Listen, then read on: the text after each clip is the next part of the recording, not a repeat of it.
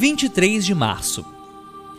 Vivendo no carrossel da negação, eu sempre tinha a desculpa perfeita para justificar os meus vícios.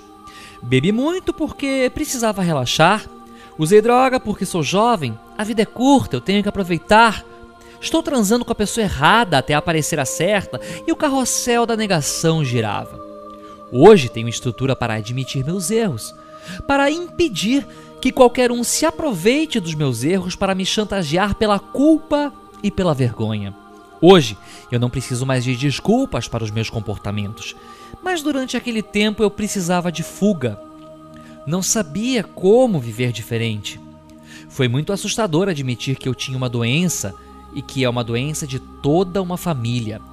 Quando há um vício, todos ficam doentes e todos fingem em conjunto que está tudo bem que não existe isso na nossa família é um grande paradoxo eu perceber que no passado eu ia a extremos para encobrir a minha vida adoecida e agora devo priorizar minha recuperação e fazer qualquer coisa para manter minha sobriedade e meu progresso espiritual.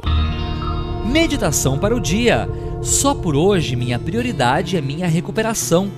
Frequência às reuniões, trabalhar os passos com um padrinho, prestar serviço, colocar dinheiro na sacola. Simples assim.